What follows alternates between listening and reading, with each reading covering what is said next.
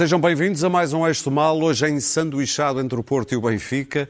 Ali o Pedro Marcos Lopes a torcer pelo Porto. Programa a começar excepcionalmente mais cedo e um pouco mais curto. Por isso, Clara Ferreira Alves e Luís Pedro Nunes, de um lado, Daniel Oliveira e Pedro Marcos Lopes, do outro, vão praticar a nobre arte da síntese, por muito que lhes custe. Ui, ui, ui, ui. E porque... Só eu é que sei fazer isso aqui neste Esta matéria programa. sou um plebeu. E há porque nada. já perceberam, o tempo urge, o tempo esfuge. Vamos já ao primeiro tema, o processo conhecido como as rendas excessivas da EDP. Clara, ficaram conhecidas esta semana as novas medidas de coação eh, do juiz Carlos Alexandre. Ficaste surpreendida com a suspensão dos dois, eh, António Mexia e João Bom, Manso não fiquei porque já sabia. A mão pesada do, do Carlos Alexandre é conhecida. É, Que é já ampla- o quarto juiz. É amplamente conhecida e a defesa de, de Mexia tinha pedido a remoção do juiz, portanto, o que se esperava eram umas medidas tipo Jeffrey Epstein. Isso, isso remo- remoção do juiz, sou, sou um bocado remoção do juiz, é Jeffrey Epstein. Um, e, portanto, Mexia e Manso Neto foram tratados como, uh, e estão a ser tratados como grandes criminosos. Mas vamos à, à EDP. A EDP não é... Há uma certa volúpia em Portugal em ver cair pessoas muito poderosas. E, Acho que não é só em Portugal. Que Não, mas há aqui há uma volúpia particular que tem a ver Humana. humana e particular que tem a ver com, com- com- as, com as desigualdades cá neste país. E, portanto, eh, e, e António Mexia, o super juiz contra o, o, o super gestor, não terá muitos amigos. Mas é curioso pensar, eh, estes crimes já estavam no radar do DCAP desde 2012 e têm a ver eh, uns com, com as rendas, os CMEC, os contratos de manutenção de equilíbrio contratual, coisa assim. Contratos de manutenção de equilíbrio contratual. É. um belo nome. E o outro tem a ver Como é com que soa melhor? uma suspeita, eh, eh, nos dois casos são suspeitas, hum, hum, mas uma suspeita de um, uma- de um excesso de de um pagamento à Odebrecht, 13 milhões que não estavam incluídos no contrato da construção da barragem do, do, do Baixo Sabor. E eu, quando vejo estas coisas, penso: espera a EDP é uma grande empresa, tem eh, 40 Estados na estrutura eh, acionista, tem parece que mais de 100 mil acionistas. E, portanto, não pode ser só o António Mexia e o, e o Manso Neto a mandar nisto. Isto São coisas, isto é o plano estratégico da empresa, são grandes operações financeiras. E lembrei-me que tem um Conselho Geral e de Supervisão. É para isto que existe. Os Conselhos Geral, eh, o Conselho Geral de Supervisão é o escrutínio do Conselho de Administração. E fui à página da EDP e lá vi as competências todas do Conselho Geral e de Supervisão. São imensas e todas elas cabem velar pela ética, velar pela, pela aplicação das normas legais, ah, velar pelos, pelos, pelos contratos, pelas auditorias. Ou seja, ao ler aquelas, eu até fiz um print, que eu não costumo vir para aqui com papéis, mas achei que desta vez... tanto papel aí. Não, pensei, há um Conselho Geral com 21 membros, a maioria hum, portuguesa, e nessa eh, maioria portuguesa estão os independentes, membros independentes. Quanto mais independentes, mais surge a obrigação de fiscalizar e vigiar o exercício do poder pelo CEO. Neste caso, Mexia, que eh, está lá eh, eh, antes de 2012, mas está lá durante o tempo eh, a investigação. Este, aparentemente, de 2004 a 2014, Mexia entrou em 2006. Pronto, há dois anos em que começa o período de investigação de tudo isto, que estão de fora. E quem é que eu descobri no Conselho Geral e de Supervisão? Não fiquei surpreendida, algumas coisas eu já sabia. Descobri que ele é presidido pelo nosso ex-ministro Luís Amado, ex-secretário de Estado, PS, ex-ministro dos Negócios Estrangeiros e que tem um belo currículo, tem uma página com uma bela fotografia, com as Ele é- medalhas, com é um tudo, homem bem mas apessoado. É omitiu um homem bem a passagem pelo Banif. O Banif não consta Não no currículo. consta. Não consta. A seguir temos Mas o maior dos faliu, é supervisores. que ele viu? Pois, é sempre uma maçada quando as coisas vão à falência. olhem a síntese. Não me tires os quatro minutos, Peço desculpa, Daniel. peço desculpa. A seguir temos o doutor Eduardo de Almeida Catroga, que está lá desde 2012 E já foi Sherman. como presidente. Não, já foi o presidente do Conselho Geral e de Supervisão e agora é está a, a representar a Three Gorges, a, a- a- acionista chinesa, a grande acionista chinesa da EDP. Ah, Para terminar. ex-ministro das Finanças. Temos o doutor Jorge Braga de Macedo, professor doutor Jorge Braga de Macedo, ex-ministro das Finanças também, e com um currículo uh, cheio de pergaminhos académicos, doutoramentos, enfim, vasta obra publicada, etc. 2012, está lá. Depois, PSD. Terminou o teu tempo, uh, claro. E temos o doutor, mas eu tenho que acabar, o, o doutor Augusto Mateus, Queres PS, ex-ministro da Economia, e uma senhora nossa conhecida também da Caixa Geral de Depósitos, Maria Celeste Cardona, CDS, que também está lá desde 2012. E, portanto, temos ainda o governador Rocha Vieira, foi governador de Macau, não é para aqui chamado porque não tem nada a ver com a economia, está lá como personagem Pedro. de prestígio.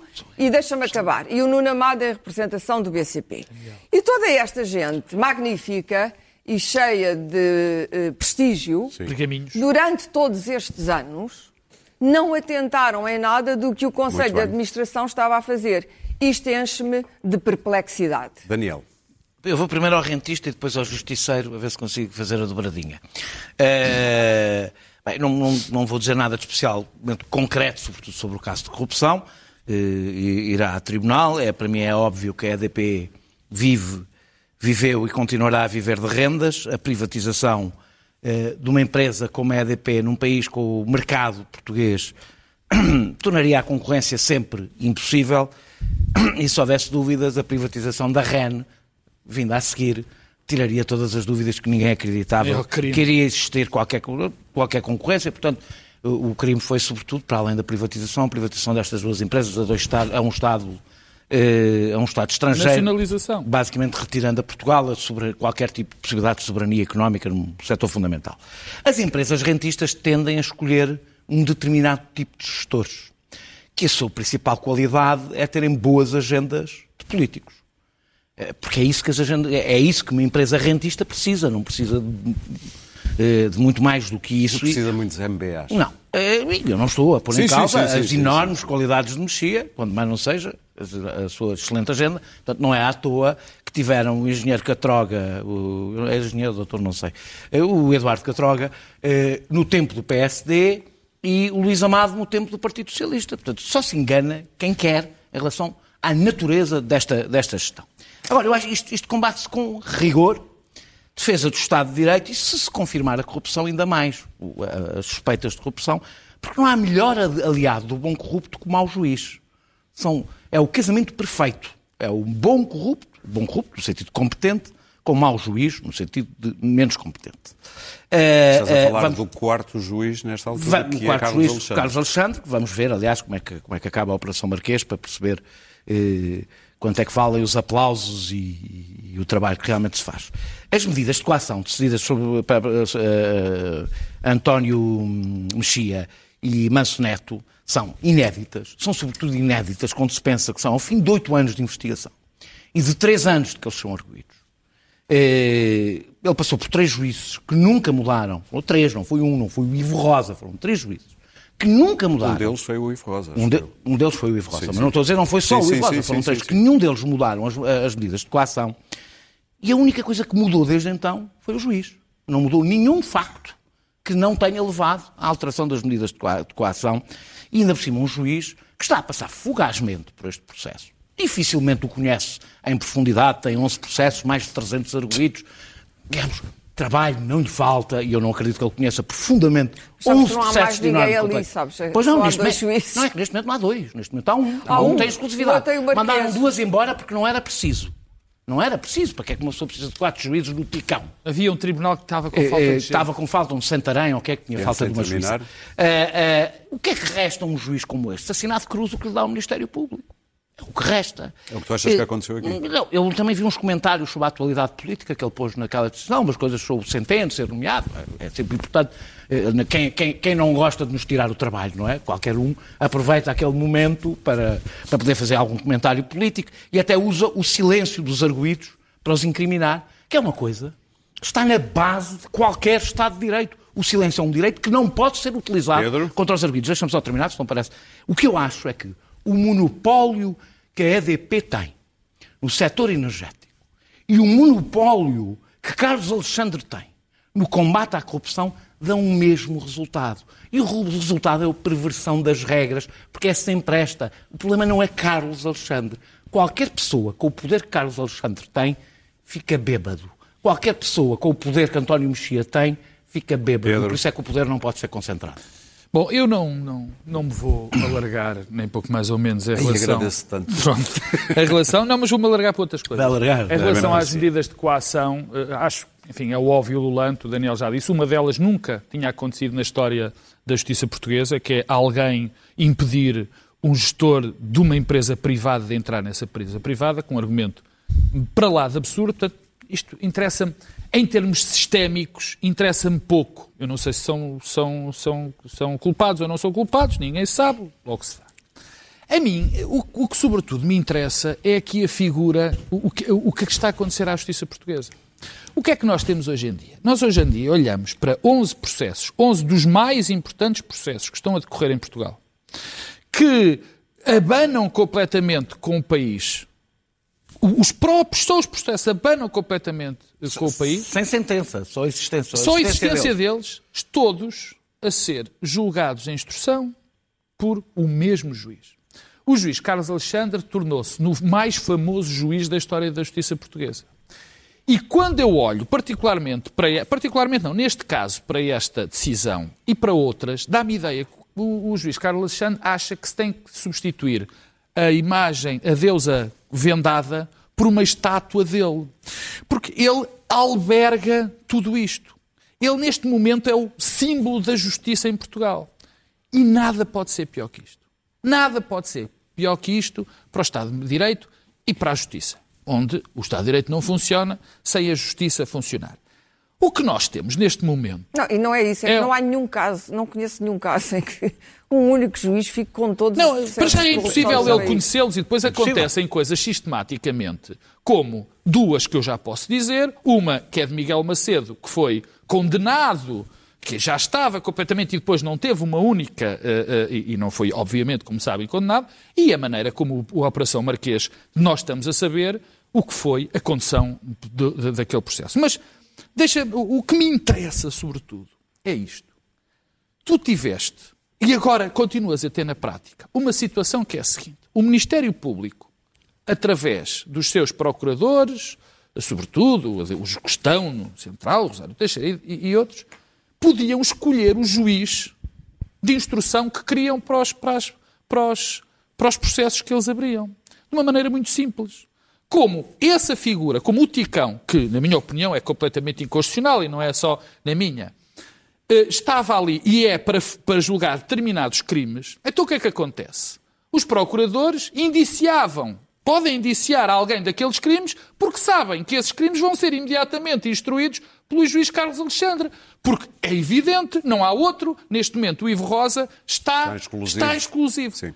Mas a, a história não acaba no Ivo Rosa. Porque o que me choca a mim é nós vivemos numa altura em que temos fulanizadas a justiça está fulanizada. É claque do Ivo Rosa, a claque São, do caso nem, nem é que, Quer dizer, nem é, eu não ponho, ah, lamento, não ponho o Ivo Rosa ao mesmo nível do, do Carlos Alexandre. A minha questão não é essa. É nós estamos a fulanizar. A justiça tem que ser cega na aplicação da lei, nós não podemos fulanizar situ estas situações. O que nós, mas neste momento... o Conselho Superior da Magistratura vê que acha Nem que o Conselho Superior da Magistratura... Mas o Conselho Superior da Magistratura choca menos. Sabes quem é que me choca mais? O Conselho Superior da Magistratura foi quem mandou as outras duas juízes embora. Mas sabes quem é que me choca mais? É que eu não me esqueço, como ninguém se esquece, quem é que fez esta lei que, propô, que no fundo, criou um super mega juiz que, pá, que no limite é talvez o menos culpado desta situação, porque não há outro. Foi a Assembleia da República e enquanto os políticos, e com isto termino mesmo, se enquanto os políticos não perceberem que têm uma situação onde que é claramente atentatória ao edifício da justiça e não mudarem viola esta lei... o princípio do juiz natural. Bem, esse princípio do juiz, do juiz natural viola logo a questão do ticão. Mas a existência de um só juiz, a fulanização da justiça numa pessoa, o que gera é um terrível, uma terrível desconfiança na justiça. E, portanto, é bom que os políticos percebam que isto é um problema político. Bom, eu não ficava bem com a minha consciência se não, se não falasse desta, desta administração e da ideia que eu, que eu tenho que ela fez sobre esta empresa que é a EDP. A meu, uh, posso aqui falar sobre a minha, a minha relação com ela. Fiz um livro para a EDP há dois anos. Nada mais me prende a ela, a não ser o conhecimento que eu tenho dessa empresa é por vias de, de, de, de já, já ter, ter eh, de, de, conhecer o setor energético e, e EDP. Quando se fala da EDP, fala-se do negócio de Portugal Uh, Fala-se do preço da energia e não se fala da questão da, da, da, do, da ERSE e da regulação da tarifa no setor que não está liberalizado. Não se fala da EDP só de ter 42% do mercado liberalizado e do, da Endesa e da Iberdrola terem já 60% do mercado. Mas é verdade, uh, vamos falar de outra coisa e, de, e, da tarifa regulada ser determinada pela, pela, pela ERS. Bom, mas é preciso perceber o que é que é Deixa-me só, da entidade reguladora do setor energético e dela fazer a composição, e, e fazer a composição da, da tarifa. E então o preço da energia é o que é, não digo que é bom nem mau, é isto. A, a questão, que a questão do, dos CMEX e da substituição dos CAIs, do contrato de aquisição de energia pelos CMEX, foi o que foi. Se for corrupção, irá ser, irá ser uh, o Tribunal a decidir. Agora, deixa-me falar o seguinte: existe o setor da energia em Portugal e existe a EDP que tem uh, uma, uma, é uma empresa extraordinária no Brasil e as renováveis nos Estados Unidos. E existe pressões dentro do, do setor acionista da empresa em fragmentar a empresa para os chineses ficarem com o Brasil, os americanos ficarem com o negócio americano, porque os Estados Unidos não querem, não querem uma empresa misturada entre americanos e os chineses, e a EDP ficar reduzida à EDP Portugal. Bom, e a EDP Portugal já não dá lucro. Veremos o que é que vai acontecer. Esta, esta, esta, esta administração, este Conselho de Administração gerido por, uh, presidido por Mexia, tinha um conceito de manter a, a empresa como um todo. Veremos o que é que vai acontecer como um novo Conselho de Administração e se for português, não é, não é, não é não é, não é certo. Chegamos então ao, ao Carlos Alexandre. O Carlos Alexandre fez, em relação a estas medidas de coação, elas foram anunciadas pelo, pelo Ministério Público, que iam ser estas as medidas de coação. E toda a gente sabe que o Carlos Alexandre assina de cruz a todas as, as, acusações do Ministério Público. Aliás, eu faço uh, um apelo aos jornalistas que vão semanalmente sentar-se com o Carlos Alexandre que vejam se alguma vez há um, parece que há um processo em que Carlos Alexandre não seguiu as instruções do, do, do Ministério Público. Claro. Eu, faço, eu faço o apelo, vejam que processo é esse, que eu por acaso até sei qual é. Mas uh, Carlos Alexandre escreveu escreveu duas mil páginas há, há 15 dias em relação a tanques, fez agora mil, mil páginas, escreveu mil páginas em relação a, a este, este processo são transcrições. Não, é copy-paste, são quatro páginas novas, são, foram quatro páginas. Isto é inadmissível que um, um juiz siga sempre, um juiz, que deve ser um juiz dos direitos, siga sempre as, as indicações do, do, Ministério Público. Quer isto dizer que ele vai sempre acusar. Ou seja, basta ver a acusação do Ministério Público para um arguido saber, bom, isto vai ser isto. E o Ministério Público já sabe que ele vai já, fazer isso. o Ministério Público já sabe que o juiz vai assinar Mas a cruz. não são medidas de coação, isto é uma sentença E mais, e, claro. e os arguídos, claro. os arguídos quando são figuras de... O, o António Mexia já sabia que era o último dos poderosos que ia ser atacado. Por isso é que ele, teve medo de falar, porque ele sabia que ia ser o último a ser atacado. Ele estava com medo de ser preso, ou, ou esta coisa dele de saber, de, deste juiz fazer a última humilhação, quer dizer, aos seguranças, ir a afirmar aos seguranças nas barragens de, de lado de cima, se o mexia lá a aparecer para, para ser expulso. Isto é uma coisa inadmissível. Mas ele aparentemente atrasou isto de tal forma para que isto vá bater nas esferas judiciais e não possa haver um recurso que suspenda esta, esta, esta, esta, esta, é esta condenação. É difícil, é difícil, isto sim. é inadmissível. Isto, isto, é de uma, de uma, não, uma falta. Esta, é de uma falta de, de, de, de, de, Isto é, isto é nitidamente jogar para o Chega é nitidamente jogar para o, eleitor do Chega. E é por isso, é por isso que isto não pode deixar. O Conselho Superior de Magistratura, ainda por cima, subscreve tudo isto que este juiz Muito faz. Já percebemos, não, Clara, Eu queria dizer sobre, sobre a administração de António Mexia, que modernizou a EDP e a EDP transformou-se numa galinha dos ovos de ouro do Estado português. Toda a gente do lá Estado foi português. do Estado português, da, do governo, dos governos sucessivos, que como se viu por aquela listazinha que eu fiz, todos foram lá de bicar. Muito, muito, bem, vamos a EDP avançar. não é arguída no processo. Vamos avançar para isso, a situação é da pandemia é em não é Portugal. Meus caros, Daniel, vamos já. Uh, tu queres falar de que parte da situação pandémica? É, mais uma vez, Estamos na lista negra da Finlândia, Bélgica, Escócia e Grã-Bretanha, ou Reino Unido, Olha, ou vou... do fim das reuniões de, Vou falar das duas coisas, mas vou ser mais, vou falar mais da, da, da, da, questão das fronteiras e depois muito, muito rapidamente da outra. Então força aí. Uh, uh, eu duvido, vou, começo logo por dizer isto, eu duvido dos números da Grécia.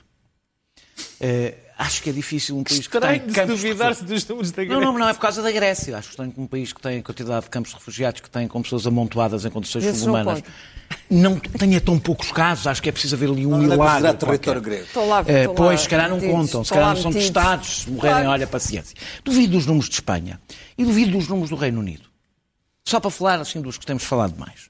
Eu, por exemplo, fiz as contas, o Reino Unido tem um óbito por cada seis infectados.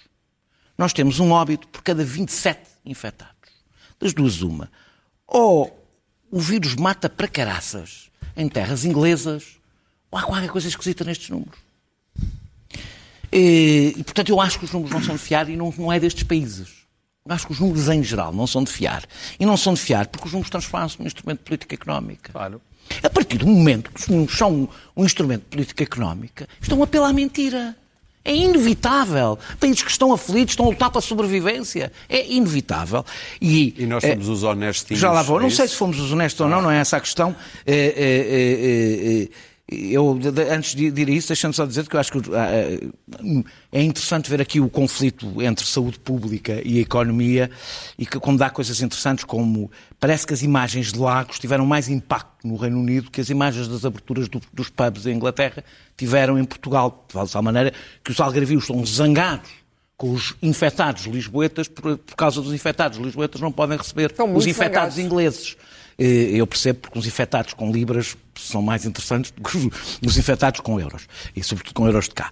Eh, eh, o que estamos a assistir, de facto, é uma guerra pelas migalhas de uma economia em ruínas, e eu acho, eu não sei quem é que, se nós estamos a ser honestos ou não, não é esse o meu debate, que nós falhamos, que parece evidente que nós estamos a falhar na diplomacia, uh, diploma, na diplomacia diplomática, acontece muito na diplomacia. Na diplomacia económica, ah, parece-me evidente que estamos a falhar na, na, no jogo, neste jogo diplomático, e o brilhante Augusto Santos Silva, sempre aqui tão elogiado, parece que não conseguiu mostrar esse brilhantismo e, portanto, tem-se dedicado a bravatas, mas as bravatas deles realmente não têm problema nenhum, são sempre muito elevadas. Uh, uh, quanto ao fim das reuniões de, do, do Infarmed, eu não acredito em governação em plenário.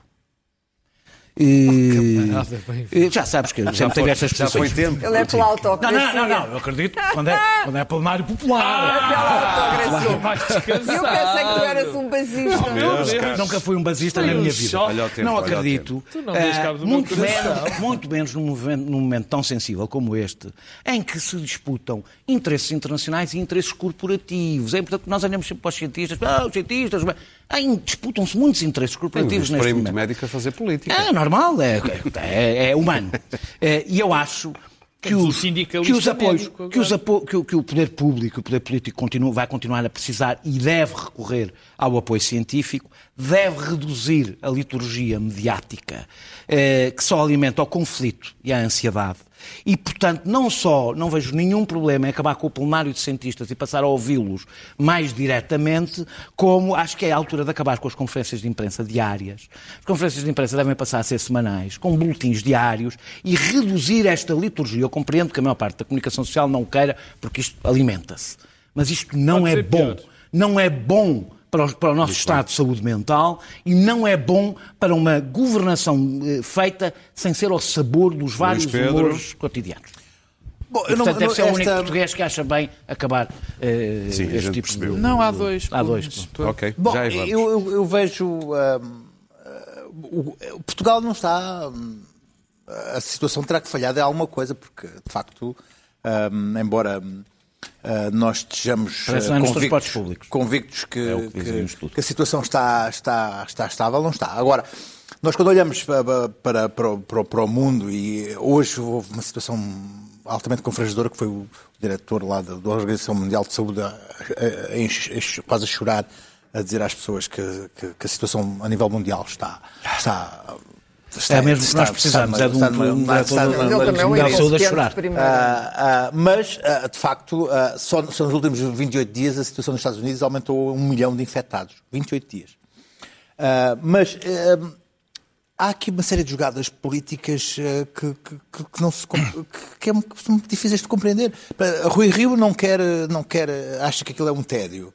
Uh, da mesma maneira quer acabar também com os debates quinzenais. Marcelo, Eu não quero que, trabalhar. Uh, Marcelo quer se afastar de Costa, uh, no Infarmed, que é para não parecerem os dois muito colados, e anda a almoçar com a direita e a pedir chantilly a mais na sobremesa, porque quer almoçar com comendadores de direita para, para se aproximar da direita. Há já quem diga... Uh, Pedro Nuno Santos... Espera aí, há já quem diga que, é, para, que para o chantilly... Deixa-me dizer isto. Que o chantilly é a nova Vichy Suase. Uh, Pedro Eu Nuno que Santos, chantilly. para se afastar de, de Costa, uh, hoje, ou ontem à noite, uh, fez um manifesto anti-Marcelo e disse que nunca votará no Marcelo porque ele é de esquerda e o Marcelo é de direita. Portanto, isto a política continua nesta, óbvia. É nesta, nesta, nesta, nesta efervescência do uh, eu não sou, não quero estar contigo.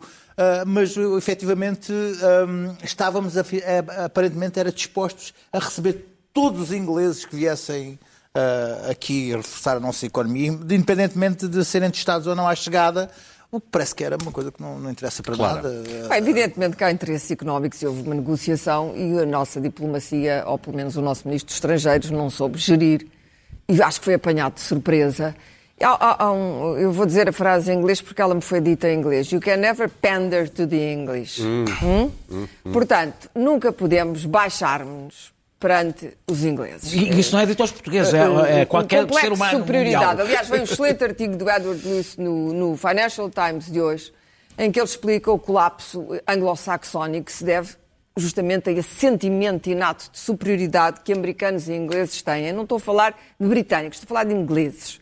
Uh, tem, aliás, o John Cleese é o homem que disse que se incompatibilizava com o Terry Jones, ele estava a brincar, mas era um bocado a sério, porque para ele os galeses era alguém que se vestia no reino britânico para servir os ingleses. E o Terry Jones era, era de país de Também Gales. só há um galês, que é o Tom E- Jones. E, e o dizer- diz estas coisas extremistas, porque é um extremista, é um Brexiter a brincar, mas é naturalmente o que ele pensa. E, portanto, os portugueses fizeram mais uma vez uma, uma- uma figura de parvos. Basicamente, fizemos figura de parvos, achámos que a Espanha ia ser muito honesta com os números. Claro que a Espanha e a Grécia não foram honestas, nem vão ser, e muito menos a, a- a Grã-Bretanha, neste momento, é, é um massacre. E o que vai acontecer com estes pubs todos, em Londres, toda a gente sabe que ninguém usa máscara, nem nos transportes públicos, não há regras. E depois das A- a, a esses governação inglesa Os- os está no ponto em que do- está. do- dos Portanto, esta gente, isto, isto é vi chamado blessing in disguise. Exato. Isto é uma benção. Nós agora vamos sofrer imenso do ponto de vista financeiro e económico, mas eles iam deixar cá um lastro de infecção que não. Oh, claro, mas isto- a- isto- antes o do efeito outono. disto Eu sei, mas é olha, a coisa nossa economia não vai ser nunca aquela que era. É, não vale a pois. pena pensar que temos que construir a correr um aeroporto, que é assim uma ficção agora do Pedro Nunes Santos, porque vamos ter outra vez imensos Até o turistas. aeroporto é culpa Não, ele diz que se Nunes mantém o. O aeroporto anda aqui há 20 Bom, anos. eu, ele tem é que, mais, há ele mais. tem é É que tratar da ferrovia. Eu quero que o Pedro Nuno Santos se ocupe da ferrovia, porque vamos precisar muito da ferrovia. E, portanto, no que respeita aos britânicos, estamos arrumados. No que respeita, e eu conheço bem os britânicos, garanto, já passei tempo suficiente com essa malta, gosto deles, mas sei, you can never pander, you can never pander. Yes, ma'am. A segunda coisa, a segunda coisa, o. Infarmed. Bom, não percebi. Só percebi que o Presidente da República descolou. Foi o que me disseram. Descolou. Tentou descolar porque eh, cheira-lhe um bocadinho a esturro e percebi que o Presidente da República está um bocadinho desorientado, que depois de ter sido apoiado na Auto-Europa pelo Primeiro-Ministro, de repente quer descolar. E quando o Marcelo quer descolar é porque alguma coisa hum, está a correr mal.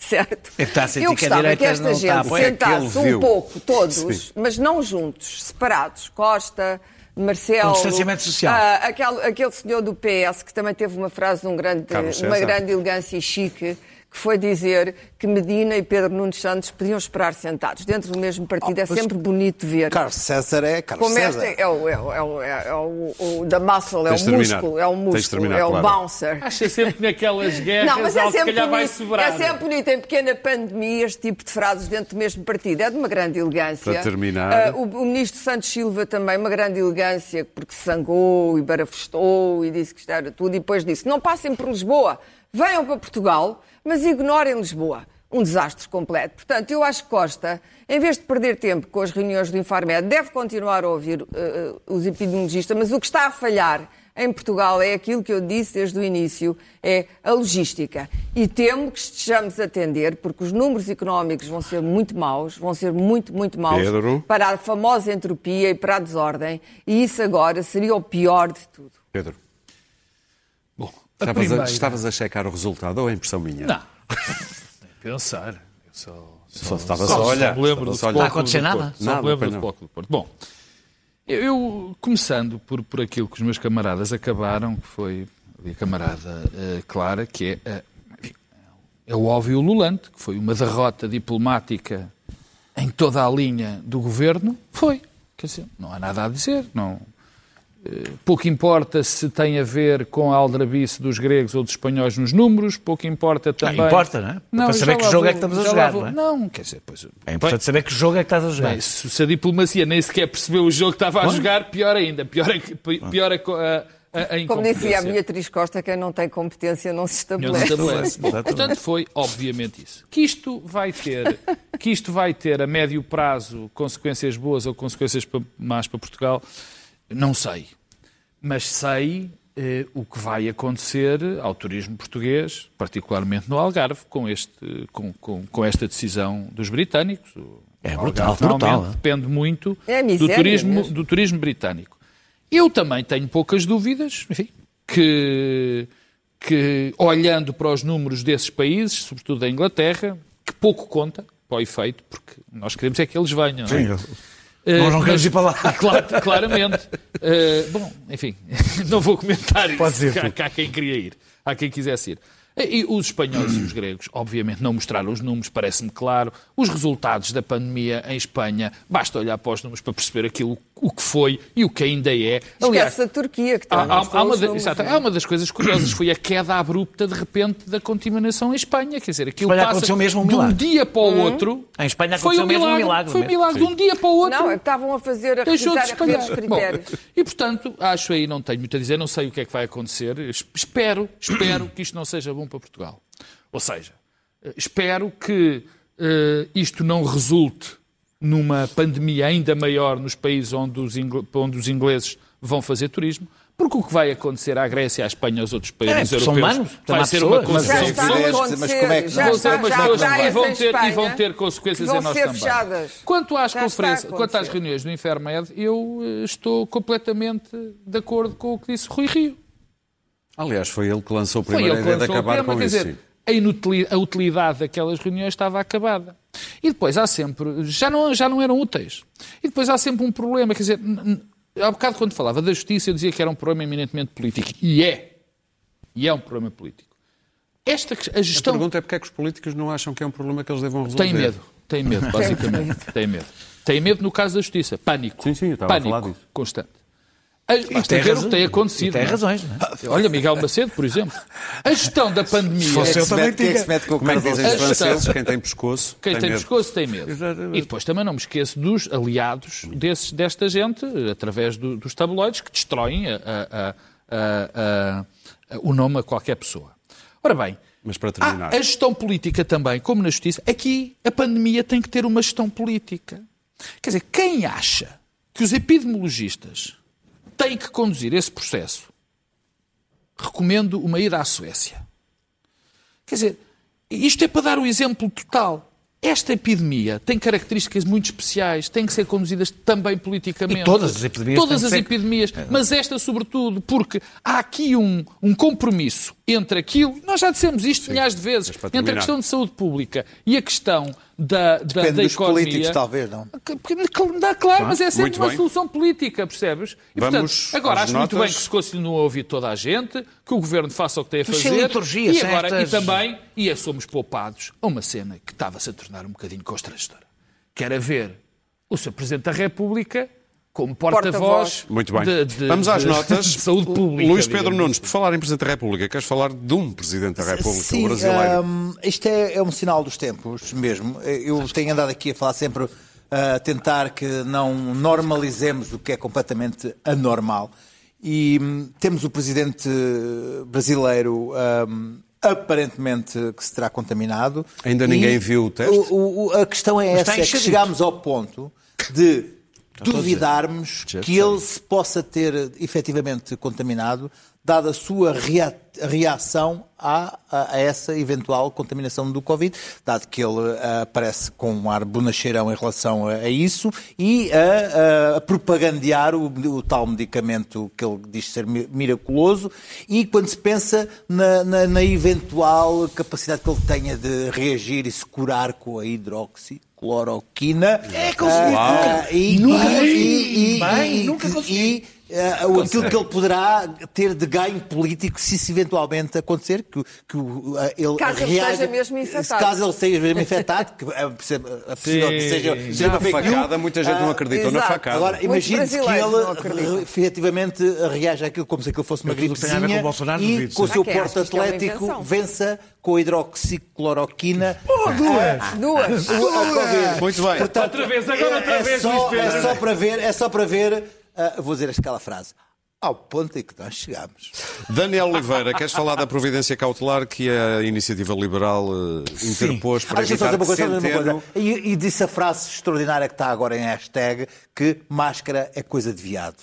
Que Sim. É, é, é Disse ele? facto. Sim, sim, sim. sim. Outro dia vi como, vi como Sim, sim, é um hashtag que foi agora. Eh, queres falar da, Olha, da Carlos tal... César Já não disse. disse Oh, meu caro, não temos sentados. tempo. Foi o jornalista que disse. A Iniciativa Liberal não quer que Centeno vá para o Banco de Portugal, basicamente. É, não, mas isso está bem, isso Já sabia, é, isso mas já interpôs sabia. uma providência. Eu já, eu já disse que não, não morria de amores.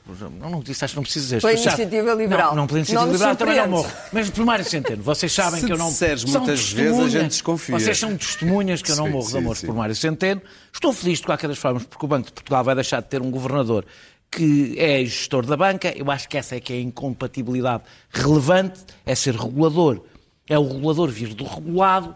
Isso é o que me preocupa. Falas de Carlos Costa? Eh, eh, falo de Carlos Costa, e foi feito um processo legislativo com fotografia, eh, mas não contente com isso, a Iniciativa Liberal quis fazer um pouco mais do que com fotografia. Mandando para as ortigas a separação de poderes, decidiu interpor uma, uma, uma providência cautelar nos tribunais. Eh, eh, Eu, eu tenho uma notícia para dar à- ao, ao deputado eh, João Coutinho Figueiredo. João Coutinho Figueiredo, que os tribunais intervêm no processo, nestes processos legislativos, legislativos quando há uma inconstitucionalidade, através do Tribunal Constitucional, ou se haja alguma ilegalidade eh, em, em todo o processo. Não são uma instância de recurso quando a iniciativa liberal não gosta do resultado. Não é assim. A primeira instância eh, é ali o hemiciclo. A segunda instância vai ao Tribunal. Não é assim que as coisas funcionam. Mas eu tenho que fazer um elogio Rapaziada, à não. sinceridade do deputado. Porque ele deixou claro que o objetivo era adiar a nomeação para dar tempo para aprovar a lei que se aplica ao nomeado.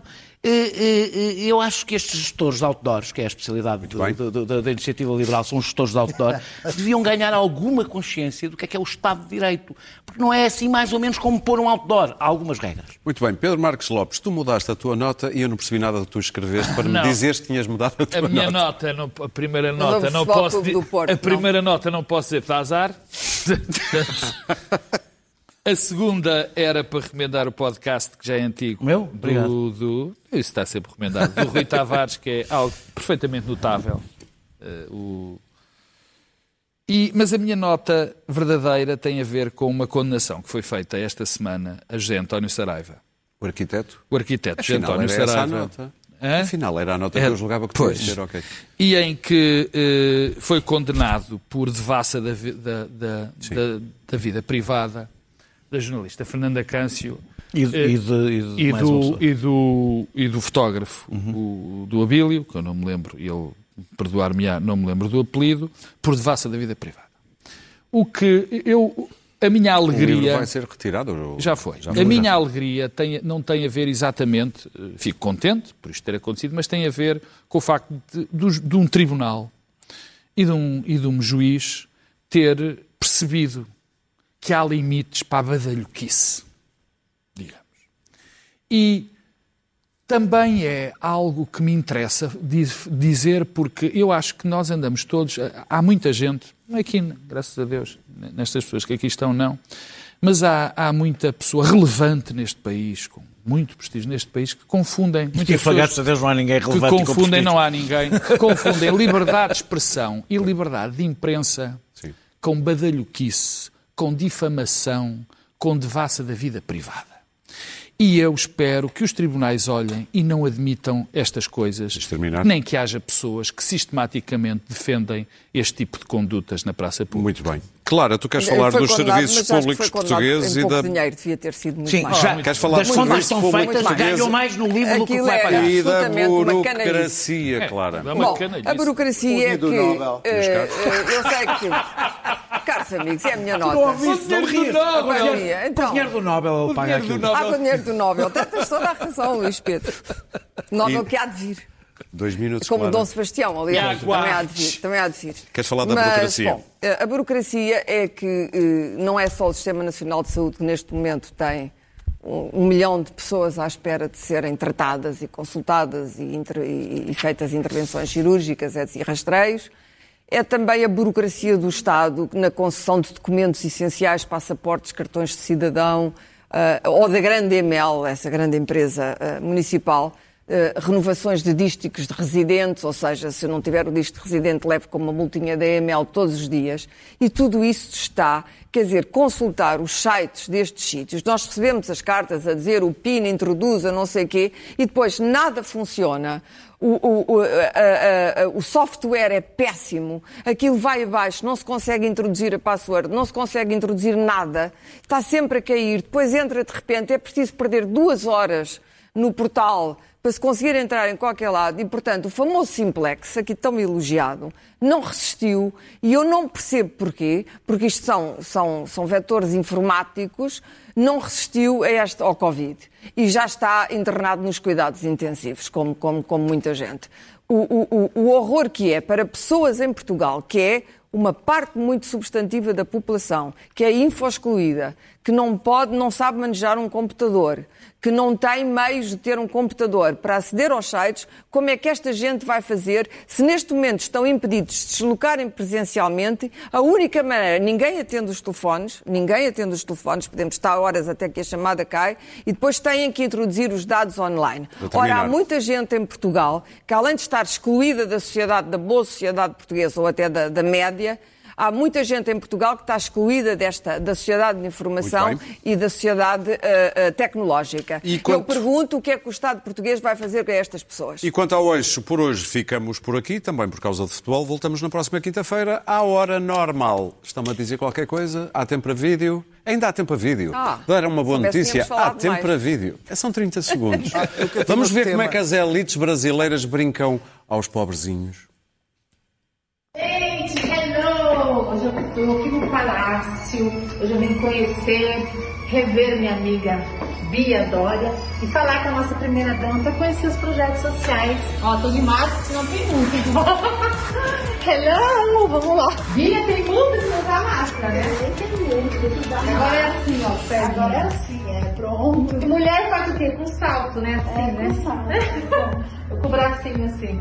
Tudo bem, não? Tudo bem, querida? Que delícia. Mas olha, falando dos projetos sociais, algo muito importante é assim: as pessoas que estão na rua, não é correto você chegar lá na rua e dar marmita e dar, porque a pessoa tem que se conscientizar que ela tem que sair da rua, É. porque a rua hoje é um é um atrativo, a pessoa gosta de ficar na Você estava rua. me explicando, eu fiquei passada, porque elas não querem ser na rua, porque no abrigo eles têm horário para entrar, eles têm responsabilidade, limpeza, e eles não querem. Não querem, a pessoa quer, ela quer receber, ela quer comida, ela quer roupa, ela quer o- o- uma ajuda e não quer ter responsabilidade. Isso está muito errado, porque se a gente quer viver num país, um país Todo mundo tem suas responsabilidades. é, nós temos. Se a gente não pagar nossas contas, Imagina, vai pra cartório, querida. Hello. E o povo fala.